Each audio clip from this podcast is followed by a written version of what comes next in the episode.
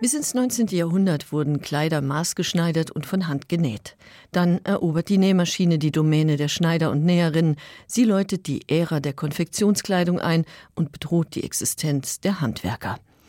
Deren Unmut bekam Barthélemy Timonier am eigenen Leib zu spüren. Der französische Schneider erfand eine Nähmaschine, die 200 Stiche in der Minute schaffte. Geübte Näherinnen kamen nur auf 30 Stiche.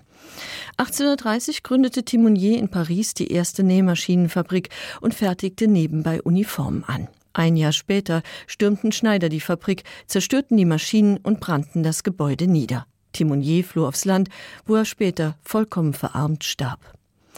Der Amerikaner Walter Hunt, der 1833 eine Nähmaschine konstruierte, brachte seine Erfindung erst gar nicht auf den Markt. Angeblich aus Furcht davor, dass Schneider und Näherinnen arbeitslos werden könnten.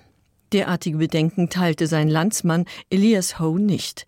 Doch die Interessenten, denen er seine 1846 patentierte Nähmaschine offerierte, schlugen sein Angebot aus, da sie von organisierten Textilhandwerkern unter Druck gesetzt wurden. Daraufhin versuchte Howe sein Glück in England. Hoes handradbetriebene Nähmaschine konnte nur kurze, gerade Nähte nähen. Aber sie arbeitet mit zwei Fäden und macht sogenannte Doppelsteppstiche, was die Haltbarkeit der Nähte entscheidend verbessert. Diesen Doppelsteppstich guckt sich Isaac Merritt Singer 1850 bei Howe ab, als er seine erste Nähmaschine entwickelt und damit durchschlagenden Erfolg hat. Der Name Singer wird zum Inbegriff der Nähmaschine. Singer gehört schon bald zu den reichsten Männern der Welt. Von Ruhm und Geld hatte der Sohn deutscher Einwanderer lange nur geträumt. Mit 19 brach er seine Mechanikerlehre ab. Anschließend tingelte er als Schauspieler durch die USA und gründete eine Theatertruppe, die 1844 pleite ging. Zwischendurch arbeitete Singer immer wieder als Mechaniker und erwarb seine ersten Patente. Da ihm seine Erfindungen kein Geld einbrachten, nahm er einen Job in einer Werkstatt an, die unpraktische und reparaturanfällige Nähmaschinen herstellte. Auf der Basis von bereits vorhandenen Modellen konstruierte Singer eine Maschine mit Fußantrieb, die erstmals auch gekrümmte Nähte nähen konnte. 1851 erhielt der 40-Jährige das Patent für die Singer Nummer 1 und gründete die Firma IM Singer Company, die fortan Nähmaschinen für Industrie und Gewerbe produziert und bald auch für den Hausgebrauch. Als Elias Howe mittellos in die USA zurückkehrte und Singers Nähmaschine mit dem Doppelsteppstich entdeckte, focht er Singers Patent an. Die Erfindung ist mir wurscht, mir geht's um die Piepen. Mit diesen Worten soll Singer angeblich auf die Klage reagiert haben. Im Patentstreit Howe gegen Singer entschied das Gericht, dass Singer Lizenzgebühren bezahlen müsse. Da Singers Firma glänzend lief, fielen für Howe monatlich 4000 Dollar ab. Weniger Glück hatten die zahllosen Schneider und Näherinnen. Sie strandeten in den Textilfabriken, die Konfektionskleidung herstellten.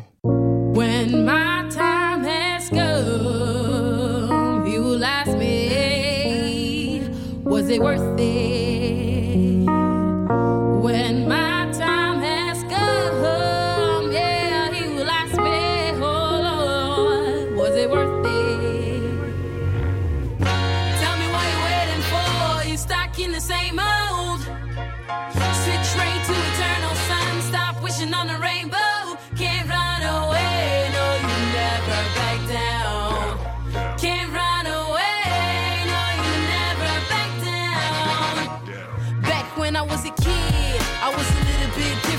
all I wanted was a perfect family picture. No fairy tale kind of living. We all got a wish list. We don't all get presents for Christmas but now I'm on a mission to shine. Got my mom by my side and she one of a kind and that's why I feel so alive in many ways. But if I fall from grace I hope heaven waits. Keep the faith stay focused but sometimes get lost in the moment. Feeling like a kid having to deal with all these emotions. Now you want to press rewind I fast forward. Go! A new beginning started from the bottom now we here winning and near finished. One ticket for the ride of your life. Change your tomorrow see your pass behind and just fly. Tell me what you're waiting for. You stuck in the same old. Switch train to eternal sun. Stop wishing on the rainbow. Can't run away. No you never back down. Can't run away. No you never back down. There's only one way to go. No second guesses, lack of direction keeps my head stressing. I'ma need a helping hand with these questions. Nerves about to pop, pop, pop under pressure.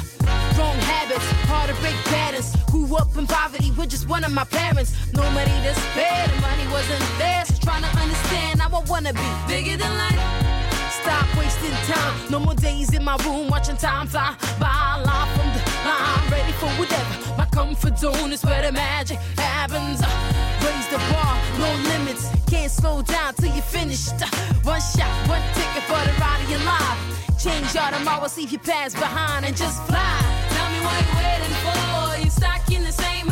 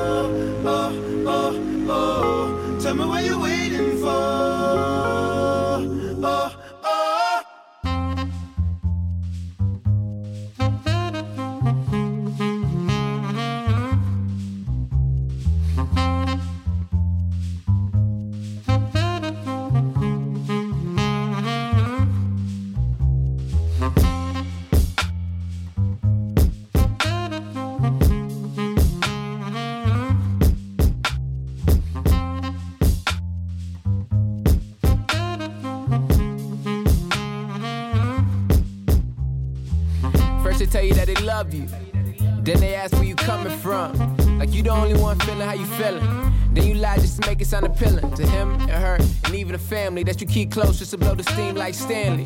You the one have to plunge in the back, praying people in the front don't figure where you at. I get that. Used to pray for the feeling, I don't miss that. I was stuck for a while, I'll admit it. The same damn thing as you feeling, man, I get it, but I'm past that now. I sip this crown, now I'm mixing no sprite. Only sip brown when I'm coolin' with my hitters, so trick, go figure. It's that kind of night, alright?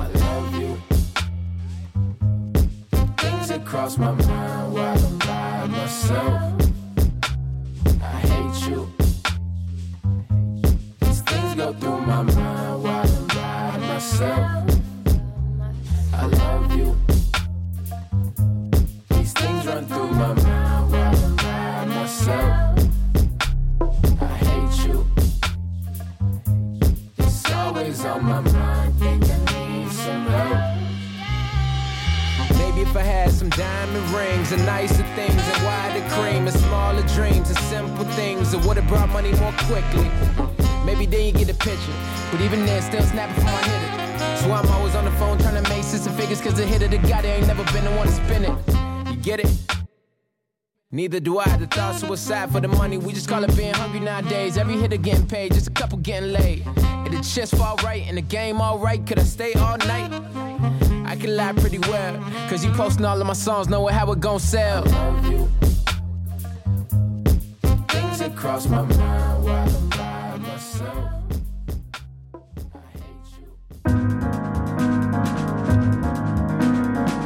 exzellenten Jazztrio Reis Demut Wildchen bringtelo den dritten Disk heraus. Wer du bei herauskommmers haier dir bei Blue Note, des am endechten Owen du merkt, ha im Radio 10,7.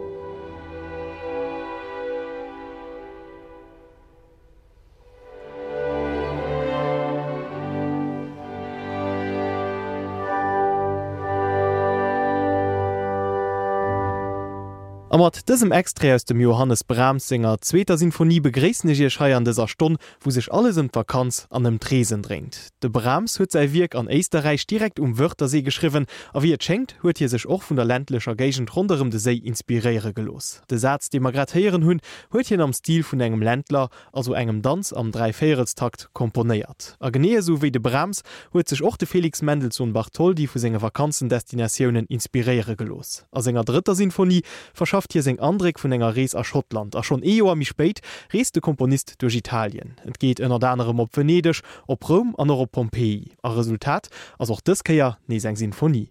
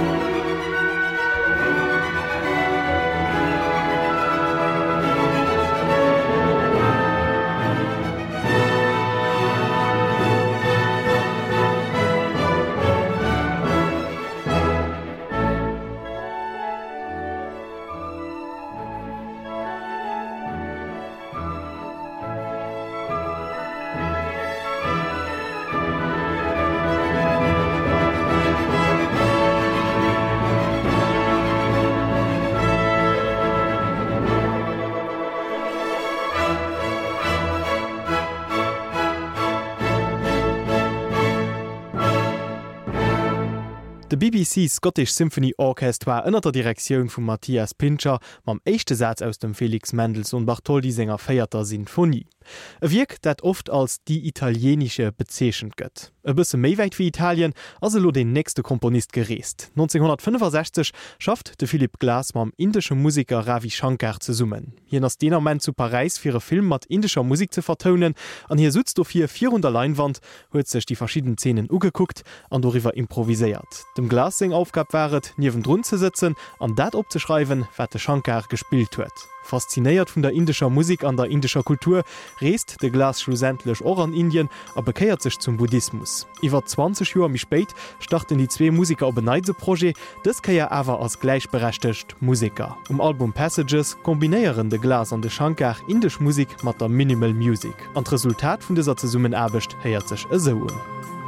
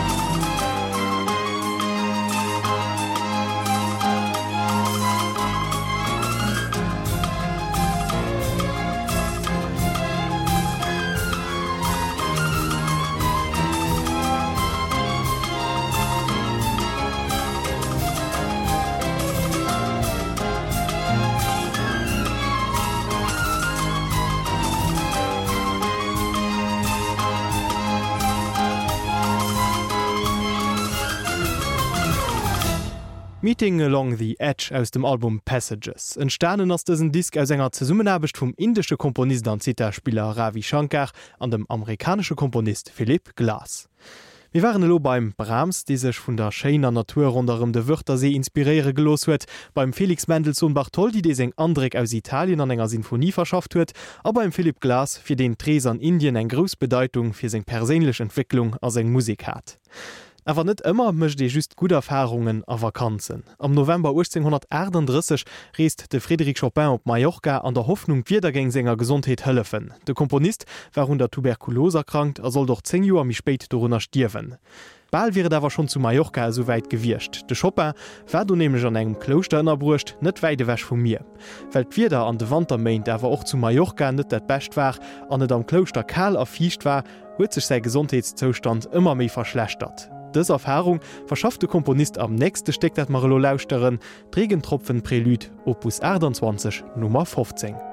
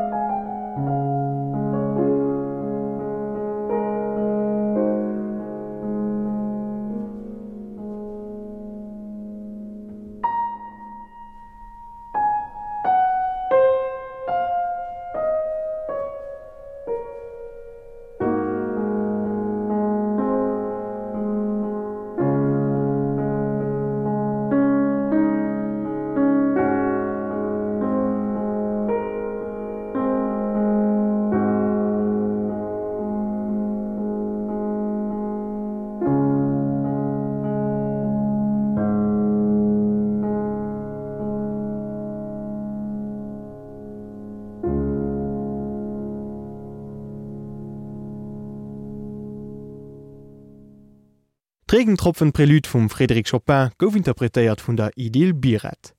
Vom rennersche Mallorca am Wander gimmer Lonaremol zerek an e Land, an dem er well waren. Italien.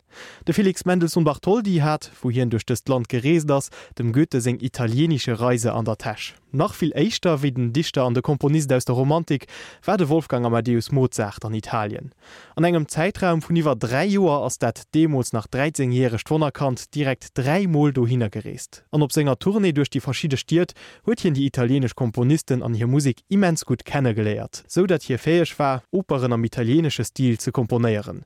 Das war auch neidech fir am Eisterreich vum Urzing Jahrhundert als Komponist bestoen ze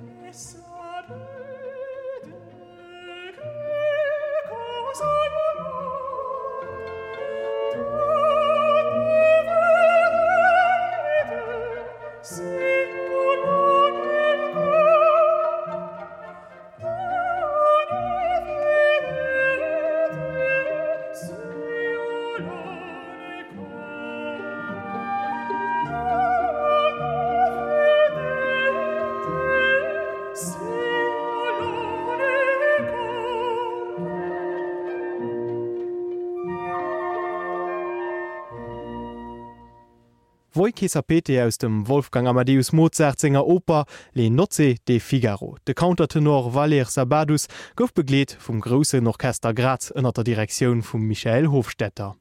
Bleif man nach bëssen am Süde vun Europa ginn allerdings nach bësse mi wäit an de Westen, op mans de moll gedanklech.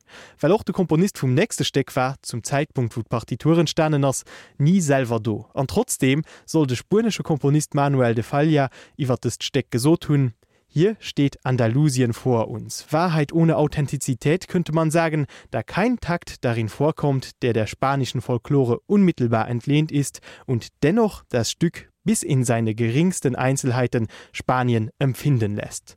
Ritz aus vom Claude de Bussy singem Orchesterwirk Iberia.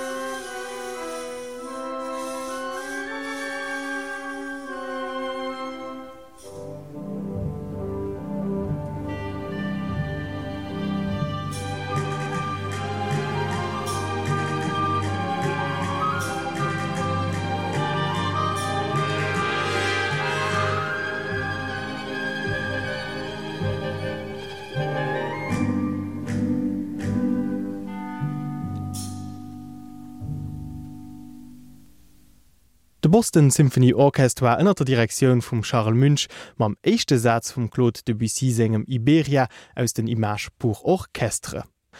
Es schlue fir dat Malo nach e bëssen op der iberischer Halfinsel bleiwen, anzwer gimmer fir dat näst Steck op Sevilla, wo e gewëst Carmen eng Erbestarin aus enger Zigarettefabrik d'Liewe vum Zaldot Don José do Janné bringt. Musik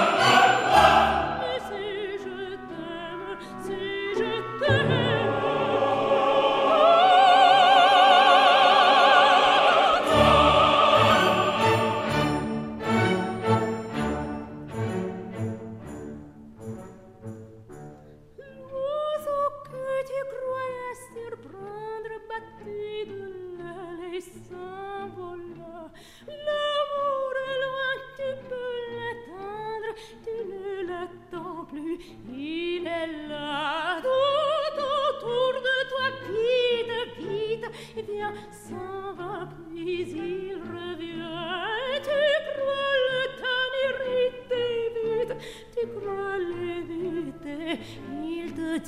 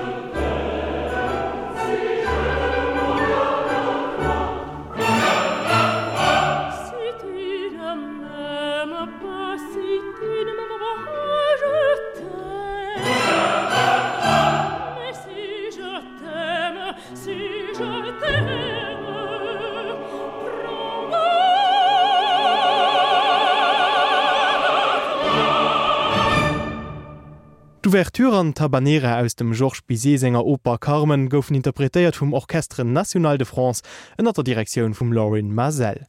An der Rolle vun der Carmen hummert Julia Mingenes Johnson heieren. Fi dat Lächtsteck vun Haut gimmer beiier Komponist, dem seng Vakanse so gut gefall huet, dat en einfach desideiert huet do ze bleiwen as segem Neitliewen opzebauen. De Georg Friedrich Händel huet eigentlich als Kapellmeester fir de Kurfürst Georg Ludwig vun Hannover geschafft. As eng Kontraktstung awer, dat hien och gräser Vakanze Mäche kéint, a vun der Klausel mëchte Komponist eng eischchte Käier schon no engem Joer gebrauch, wo hien direkt fir 12 Mainint eng Rees op London mëcht. Do huet de Team awer so gut gefall, dat hier bei enger zweter Rees einfach desideiert huet do ze bleiwen, oni segem Patron beschéet ze soen. Blödschüst, dat den den nächsten an der englischer Thronfollech war an Kron 1714 als Georg den Echten iwwerrecht krut. Rosen schenkt den neien englische Kinig allerdings net ma am Händel gewircht ze sinn. Fleicht loret einfach Doruner, dat hinne so Flotstecker geschriven huet. Seng Wassermusik gëtt lo interpretéiert vun den Musicien du Louvre.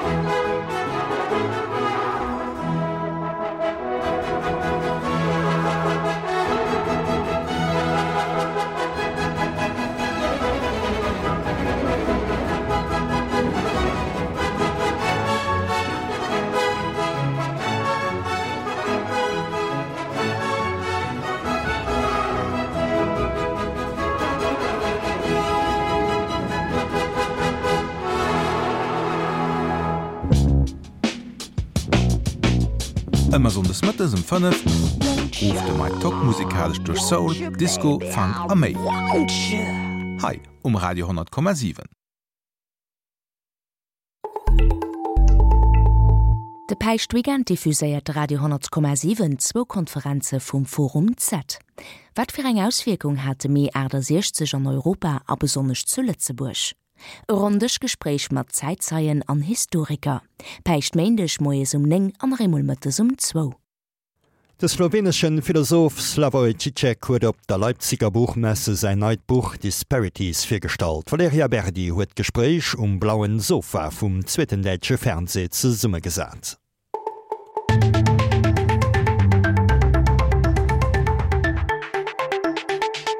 Jetzt freue ich mich auf das Gespräch mit einem der Popstars der modernen Philosophie. Herzlich willkommen, Slavoj Zizek.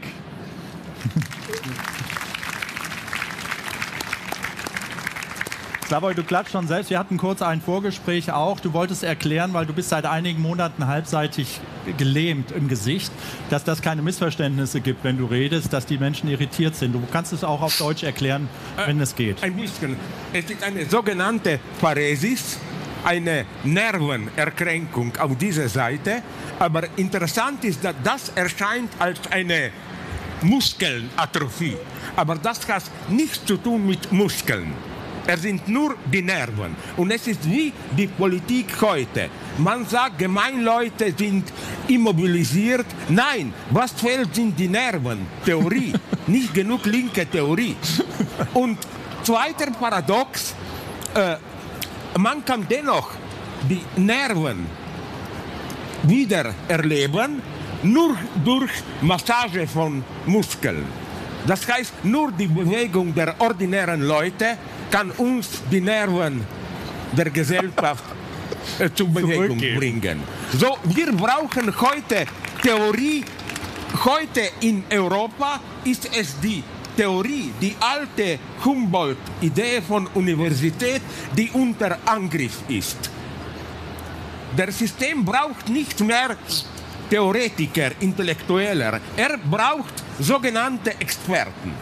Zum, zum Beispiel, es gibt einen Konflikt zwischen äh, Anti-Immigranten und äh, die äh, Immigranten und man fragt nicht auf die Ursachen, sondern äh, man braucht Experten, äh, Psychologen, Philosophen, wie reguliert man das. Deshalb denke ich, dass heute unsere marxistische Grundidee soll nicht mehr diese elfte These sein. Philosophen haben der Welt nur interpretiert, verändern, sondern man muss das genau, wie heißt das, turn around drehen. Yes. Vielleicht haben wir im 20. Jahrhundert das Welt zu viel zu schnell verändern. Jetzt geht es wieder, das Welt zu, neu zu interpretieren. Wir wissen einfach nicht, was geschieht. Und ich hoffe, dass Sie das bemerkt haben. Ich applaudiere auch zu mir. Aber das ist ein mein alter Witz. Wenn Sie alte, äh, äh, alte Film, äh, Filme äh, äh, gesehen, Dokumentarfilme über zum Beispiel Hitler Stalin. Wenn eine Hitlerfigur eine Rede macht, am Ende das Volk applaudiert. Aber nicht Hitler. Er akzeptiert nur den Applaus. Aber ein stalinistischer Führer, er applaudiert auch er selbst. Okay, ich bin leider auf der zweiten Seite. Normalerweise sind Gespräche mit Slavoj Zizek sehr entspannt für den Moderator, weil er kaum zu Wort kommt. Sie haben eben einen Eindruck davon bekommen. Ja, wir haben auch abgemacht, dass wir auf Englisch ja. äh, einen Simultanübersetzer haben. Also wenn Sie eine Stimme jetzt gleich hören, das ist mir Englisch. Ich finde es toll, dass du so viel äh, Deutsch sprichst. Du kannst, kannst Voodoo spielen ja, und nach genau. dem äh, You know, with needles to punish. Genau, genau. Ja, dann kannst du mich bestrafen. Dann. Genau. Erklär kurz das Wort, was auf dem Titel deines neuen Buches steht. Disparitäten. First, it's one of the beautiful examples. Eins der schönen Beispiele dafür. Because it's a translation Denn es from ist eine Hegel. Übersetzung von Hegel. This is one of the few examples Und where eins der wenigen English Beispiele, wo eine translation is englische better than Übersetzung besser ist The als das Original. is. Das Original ist Ungleichheit und was Hegel meint. Und das ist diese dialektische Notion davon. Die to Totalität muss immer ein, ein gegensätzliches ähm, Element beinhalten. Zum Beispiel Detektivromane. Es scheint ein Selbstmord begangen worden zu sein und dann kommt der Detektiv und bemerkt irgendetwas, zum Beispiel ein, irgendein Objekt, wie die Hände liegen. Und das ist eine Disparität. Es passt nicht ins Bild. Und hier bleibe ich auch bei Hegel. Er ist Anti-Organizist. Er glaubt nicht an die Totalität im normalen Sinn. Er glaubt, um eine Totalität zu verstehen, müssen Sie Ihre Konzentration auf ein disparates Element richten. Zum Beispiel in der Literatur gibt es eine wundervolle Szene in einem der großen Romane von Marcel Proust, und da gibt es den Helden, der zum ersten Mal seine Großmutter am Telefon hört und er bemerkt, wie hässlich ihre Stimme dort erscheint. Vorher war die Großmutter die wunderbare, nette alte Frau und jetzt, wo er die Stimme hört, merkt er, das ist eine hässliche Stimme und plötzlich verändert sich ihr gesamtes Bild für ihn und er bemerkt, das ist eine lästige, blöde alte Frau. und das ist Dialektik. Nicht nur die Totalität, sondern das Problem, das Indiz wird isoliert, das disparate Element. und dann wird die Totalität darauf angewendet. Das wäre die einfache Erklärung von Disparität. Ich habe noch eine einfache Erklärung. Vielleicht ist die auch für viele noch prägnanter. Sie stammt von Seite 100 des Buches. Äh, zitiert wird Shakespeare Richard III. Da geht es darum, dass man der Wahrheit sich nicht annähern kann. Dieses bleibt immer eine Differenz, eine Ungleichheit.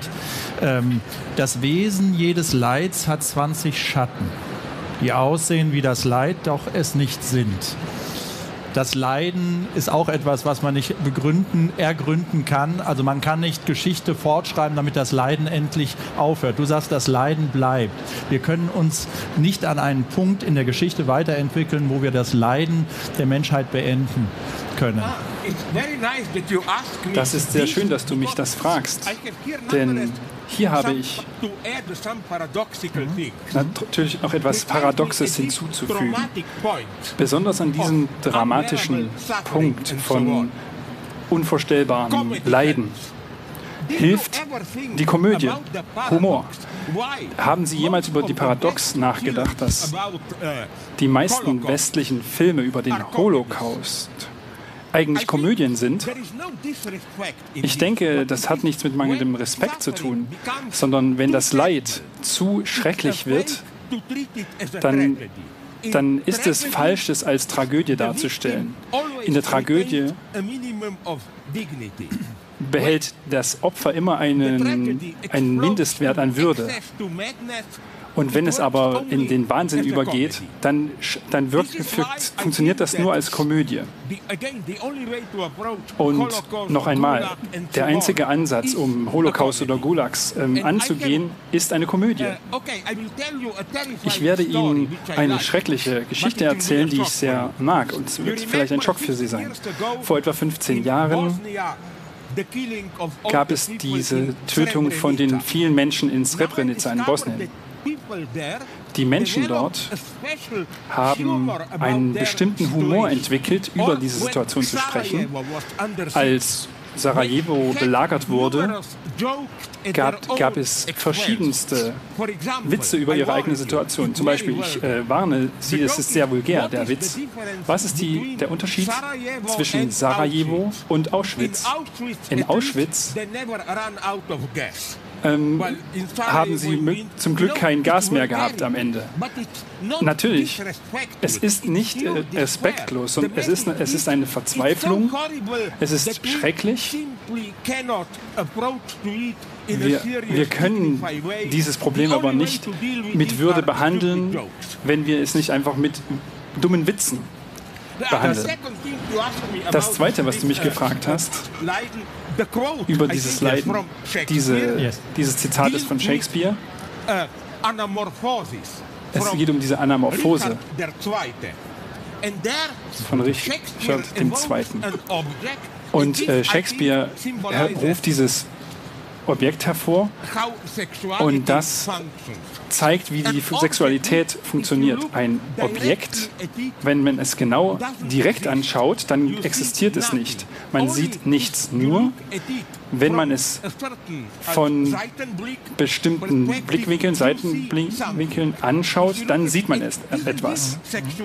Und auch diese Sexualität, wenn man etwas genau, äh, wenn man etwas direkt anblickt, denkt man nicht drüber nach. Ich hatte diese schlimme Erfahrung. Es tut mir leid, dass es so persönlich ist.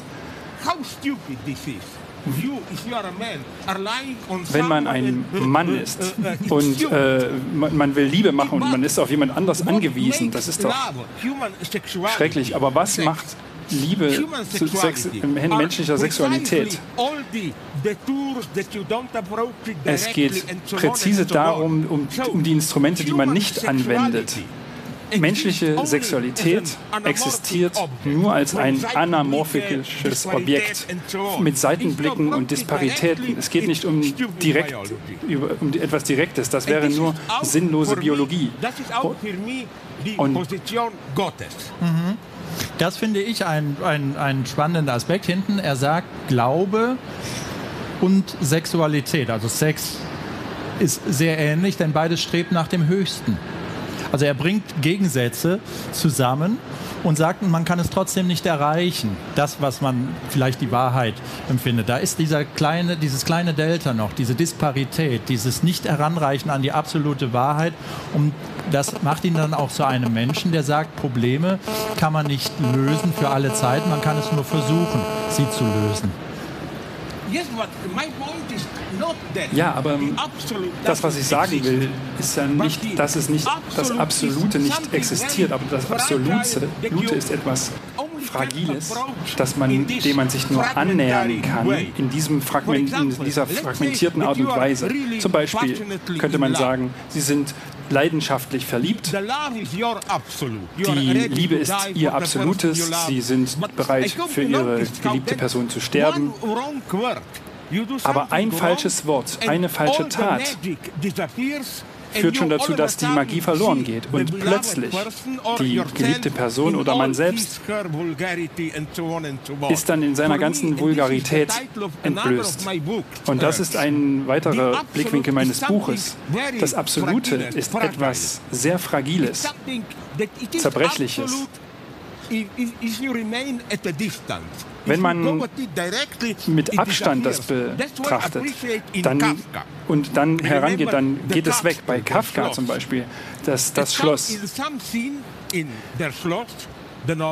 In diesem Roman gibt es eine Szene, da kommt der Held auf das Schloss zu und je näher ihr sich dem Schloss nähert, desto mehr scheint es einfach nur ein altes hässliches Gebäude zu sein und so weiter. Und ich denke, das ist der Status Gottes in jeder guten Theologie. Wenn man Gott zu nah betrachtet, dann ist er ein Monster. Wenn man zum Beispiel Hiob betrachtet, dann ist äh, Gott ein hässlicher, dummer Idiot. Man muss auf der richtigen Distanz bleiben, sodass Gott erhaben bleibt, die Erhabenheit bestehen bleibt. Ich glaube, sein Denken ist jetzt ein wenig klarer geworden ein in den letzten Monaten. Ein kleines bisschen. Ähm, er ist im Grunde genommen jemand, der die Jüngeren auch begeistert, weil er eben nicht sagt, man muss politisch korrekt sein, sondern man muss Gegensätze zusammenbringen, um zu erkennen, dass, dass Philosophie immer nur ein Angehen an die Wahrheit ist. Man kriegt die Wahrheit nicht gepackt, man kriegt sozusagen Geschichte nicht gepackt und aber gelöst. Es bleibt nein. Es gibt Wahrheit, aber Wahrheit ist nicht etwas, was ich nicht habe call, sorry I will go to English. -hmm. Ich bleibe im Englischen. Ich bin natürlich kein Relativist. Ich denke, dass es eine Wahrheit gibt, aber die Wahrheit ist nur erreichbar über die Antagonismen, über die Gegensätze. Wenn man direkt auf die Wahrheit zugeht, dann verliert man alles. Also nochmal bin ich kein Dekonstruktionist oder ein historischer Relativist. Macht Angela Merkel als Bundeskanzlerin ihre Sache gut? Was sagt der Philosoph und wie bringt er das Wort Disparität da rein? Oh mein Gott. Oh mein Gott. Wenn ich solche Fragen bekomme, bin ich traurig, dass wir nicht mehr in der DDR ähm, leben und dann erinnere ich mich an eine bestimmte Antwortweise und dann kommt die Stasi und dann müssen wir äh, Geld sammeln, damit du rauchen kannst im Gefängnis. Nein, aber im Ernst, ich kann dir keine präzise Antwort geben. Alles, was ich dir sagen wollte, uh, ist, für mich ist sie so gut wie oder relativ gut, wie sie überhaupt nur sein kann in dem Rahmen in der Ordnung, in der sie besteht.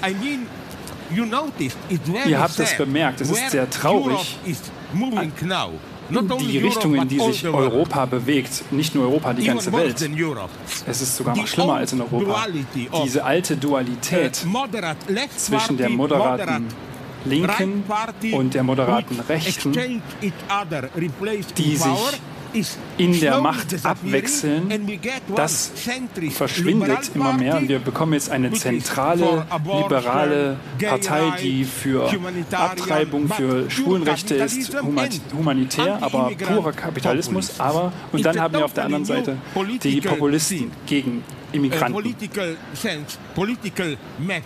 Und das ist die, die politische Landkarte. Und das macht mich zu einem großen Pessimisten. Denn der Erfolg, das denke ich, dieser neuen Populisten, ist, die haben viele Themen gestohlen, die da früher Themen der Linken waren. Zum Beispiel der ehemalige Trump-Berater Steve Bannon. Er hat Trumps neues Steuergesetz ähm, als Sozialismus für die Reichen degradiert, wenn man die, die ähm, Steuern für die Reichen auf 50 Prozent hochsetzen will und so weiter. Die Tragödie ist heute also die Dinge, die früher sozialdemokratische Forderungen waren, zum Beispiel mehr Wohlfahrtsstaat, dann ist es so, dass es die populistischen Rechten sind, die nutzen das für sich. In Polen ist das gleiche passiert. Wenn man die radikalsten Sparmaßnahmen wollte, dann nahm man die, die Linken, genauso wie mit Syriza in Griechenland. Apropos, in Syriza habe ich habe ich, ein, habe ich eine ganz eine bösartige Les Lesart entwickelt. Ein wichtiger Wissen, Wissenschaftler sagt, man kann das, das Gehirn direkt verkabeln mit einem Computer so dass beispielsweise Stephen Hawking in den letzten Jahren seines Lebens er hätte nicht mal seinen Finger nutzen müssen, er hätte einfach nur denken können und der Computer versteht die Gedanken und bewegt den Rollstuhl. Leider ist es genau auch andersrum möglich. Es ist bereits möglich, dass man die Gedanken der Menschen von außen steuern kann. Und das ist schrecklich. Und ich denke, so etwas ist auch mit Tsipras passiert. Er ist unter Kontrolle eines Computers und sie haben einen bestimmten Knopf gedrückt und dann hat er über Sparmaßnahmen geredet und so weiter. Vielleicht ist er der erste digital, die, die erste digital kontrollierte Marionette. Aber um das zusammenzufassen, mit den Immigranten und den Populisten, was Walter Benjamin gesagt hat, war, jeder Faschismus ist ein Zeichen einer gescheiterten Revolution. Und ich denke, der heutige, das heutige Erstarken der, des Populismus ist das Zeichen für das Scheitern der Linken. Und deshalb sehe ich die Lösung nur in einer neuen Linken. Ansonsten wird Europa diesen weltweiten Trend folgen. Trump, Putin, Erdogan, China, Pakistan, Länder, die einen sehr effizienten Kapitalismus verfolgen, aber zur gleichen Zeit nationalistisch sind und autoritär. Und das ist der neue Trend. Wir haben jetzt angesprochen Politik ein wichtiges äh, Feld in deinem Buch Disparitäten, Sexualität, Glaube, all diese Felder, die du nicht aussprachst. Was bleibt noch ist die Suche nach dem Glück. Hier sind viele jüngere, viele ältere, die Suche nach dem Glück. Ist die Suche nach dem Glück eine sinnvolle? Nein. Hm. Totally ich bin absolut gegen Glück okay, oder Freude. Vielleicht haben Sie hier in Deutschland eine andere Einstellung. Kennen Sie diese wunderbare Anekdote aus Amerika? Ein deutscher Immigrant lebt dort seit Jahrzehnten und ein Journalist fragt ihn: Sind Sie glücklich? Und er sagt: Ja, ich bin glücklich, aber glücklich bin ich nicht. Denn für mich ist Glück eine Kategorie. Glück bedeutet, dass man Probleme konfrontiert, dass man ein friedvolles Leben möchte. Ich habe mit einem tschechischen Freund gesprochen. In der Tschechoslowakei waren die Menschen glücklich in den 70ern und 80ern unter der Husak-Regierung. Denn es war nicht die, Pro die Probleme also es war nicht zu schlimm. Sie hatten ihre nische ihr privates leben. und das wichtigste sie hatten die kommunistische partei die die komplette macht hatte und die denen konnten sie die schuld zuweisen. in der demokratie kann man insofern nie fröhlich sein denn man ist immer mitverantwortlich wenn etwas schief läuft. im autoritären kommunismus oh, äh, kann man immer sagen ja die kommunistische partei hat alles wieder versaut und so weiter. insofern glaube ich nicht an die an das glück. ich möchte diese spannung. Ich möchte verzweifeln die einzig das einzige glück ist wenn man an der, am rand der verzweiflung ist und dann zauberhafterweise etwas neues passiert. Nein ich bin gegen glück Das muss man sich vor Augen führen. Hier sitzt ein Philosoph, der sagt, die Suche nach dem Glück ist eine Kategorie für Feiglinge. Wir sollten nicht nach dem Glück streben ein großer Satz, wenn ich die Bücher sehe, die in den Buchhandlungen verkauft werden, die sind immer die Suche nach dem Glück. Er sagt das Gegenteil. Deswegen kann ich dieses Buch schon jetzt sehr empfehlen. Und da bin ich deiner Meinung. All diese Bücher, die Sie bekommen zurzeit, jetzt sage ich Ihnen etwas. Vielleicht werde ich dann als Neonazi hingestellt, aber all diese Bücher über die neue Ära, wie man den inneren Frieden findet und die, und die Freude. Oh mein Gott ganz im Ernst. Ich wäre bereit, diese Bücher zu verbrennen. Ich, meine, ich bin gegen Goebbels, nicht wegen dem Bücher verbrennen, sondern weil er die falschen Bücher verbrannt hat. Gute jüdische, marxistische Autoren. Ich würde all diese neue diese neuen Ratgeberbücher verbrennen, denn in meinem idealen Land würde ich Facebook und Twitter absolut verbieten.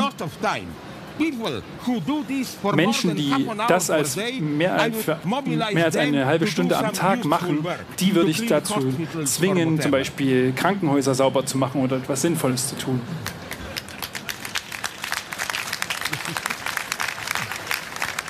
Die letzte Antwort würde ich dich bitten, auf Deutsch zu geben, wenn es geht. Und unsere Zeit ist auch so gut wie um. Welchen Tipp hast du für uns Deutsche insgesamt? Wo können wir uns, die wir doch also perfekt sind in der Welt, noch verbessern? Uh, ich versuche das auf Deutsch. Die Antwort wird sie vielleicht schockieren. Uh, uh, bleib nicht gefangen in diese uh, alte historische Verantwortlichkeit, äh, Nazism und so weiter und so weiter. In heutigen Europa es wird schrecklich klingen, aber wir brauchen ein starke Deutschland. Weil ich denke, dass Europa noch immer eine Hoffnung für die Welt ist. Die Welt ist mehr und mehr autoritär und so weiter. Und auch deshalb kommen die Immigranten hier. Europa funktioniert noch immer als ein Insel von Wohlfahrtsstaat, Egalität, äh, menschliche Rechte und so weiter und so weiter. Aber äh, Europa ist wie in einem geistigen Selbstmord.